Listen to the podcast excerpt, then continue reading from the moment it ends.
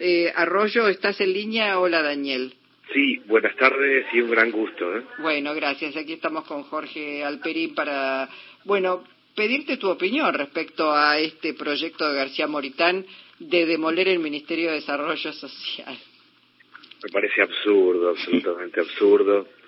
Entiendo que es un tiempo en el que la gente quiere hacerse notar y, y presenta proyectos o plantea temas en los medios para hacerse notar, pero no solo es un edificio histórico en la Argentina, por el propio renunciamiento de Vita en su tiempo, por lo que implicado como, como historia del Ministerio de Obras Públicas, hoy de Desarrollo Social y de Salud, sino que significa la idea de muchos de los derechos, de los debates, de las mejoras, de las discusiones que se han dado en Argentina, han pasado por ese edificio. No, me parece simplemente alguien que trata de hacerse notar, de, de, tener presencia y pone esto en las redes para generar conversación, pero creo que es absolutamente absurdo.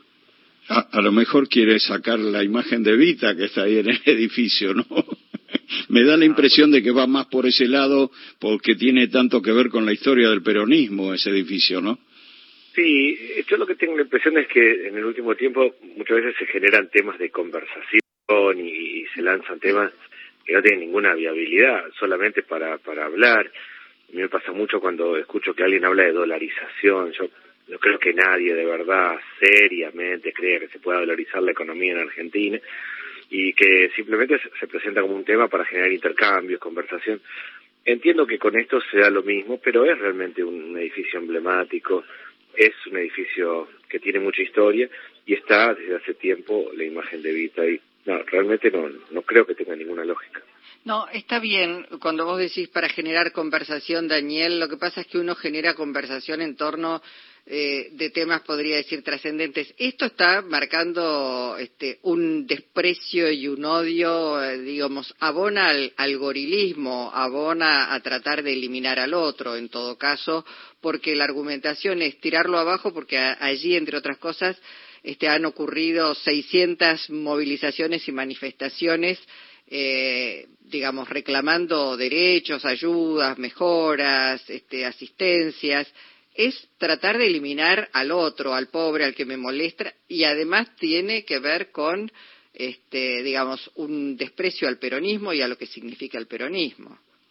Sí, coincido. Yo creo que hoy la oposición, en particular Juntos por el Cambio, está corrido casi conceptualmente por la extrema derecha. Es una competencia a ver quién dice algo más fuerte, quién tensiona más, quién insulta más al peronismo o a los trabajadores, o a los que la llevan como pueden.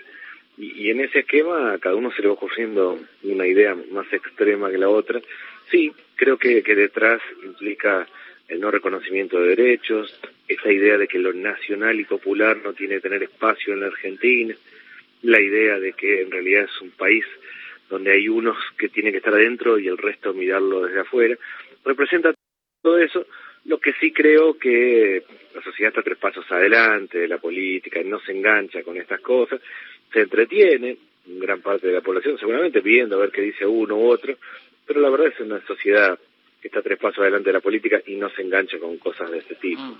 Daniel, la, política también se expresa en transformaciones urbanas. En los 15 años de gestión del PRO en la ciudad de Buenos Aires, la ciudad está pintada de amarillo, este, el acrílico, los fierros de lo que ellos llaman este, el nuevo transporte o el premetro o el, o este o el, el buquebús, no sé cómo le llaman.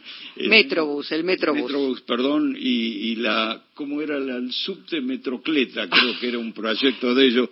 Pero digo, más allá, la ciudad ha sido transformada de alguna manera, marcada por la hegemonía del PRO en la ciudad, eso es indudable.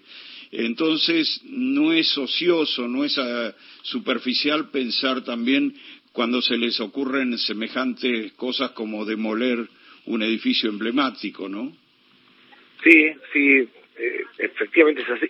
En realidad yo creo que básicamente el modelo que tiene gran parte de la oposición es un modelo que deja a la mitad de la gente afuera, en distintos mecanismos, en, el, en la traza urbana, en la organización del funcionamiento cotidiano o en, la mirada económica y social. es una cuestión a, discutir, por ejemplo, las escuelas públicas en la ciudad de Buenos Aires, la integración de los barrios populares, las oportunidades que, muchos no tienen en una ciudad que tiene condiciones económicas muy por arriba de todo. Y en ese contexto sí aparecen estos proyectos.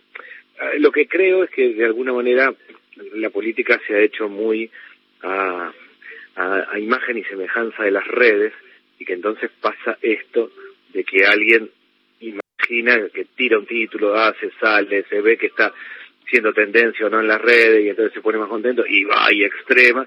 Hay un tema de responsabilidad colectiva de quienes somos dirigentes, no es decir cualquier cosa, sino que actuar seriamente, me parece a mí, yo por lo menos trato de hacerlo. Está clarísimo. Bueno, Daniel, queríamos consultarte, por eso te mandamos un abrazo. Muchísimas gracias. Muchas gracias y buenas tardes. Hasta pronto. Daniel Arroyo, ex ministro de Desarrollo Social.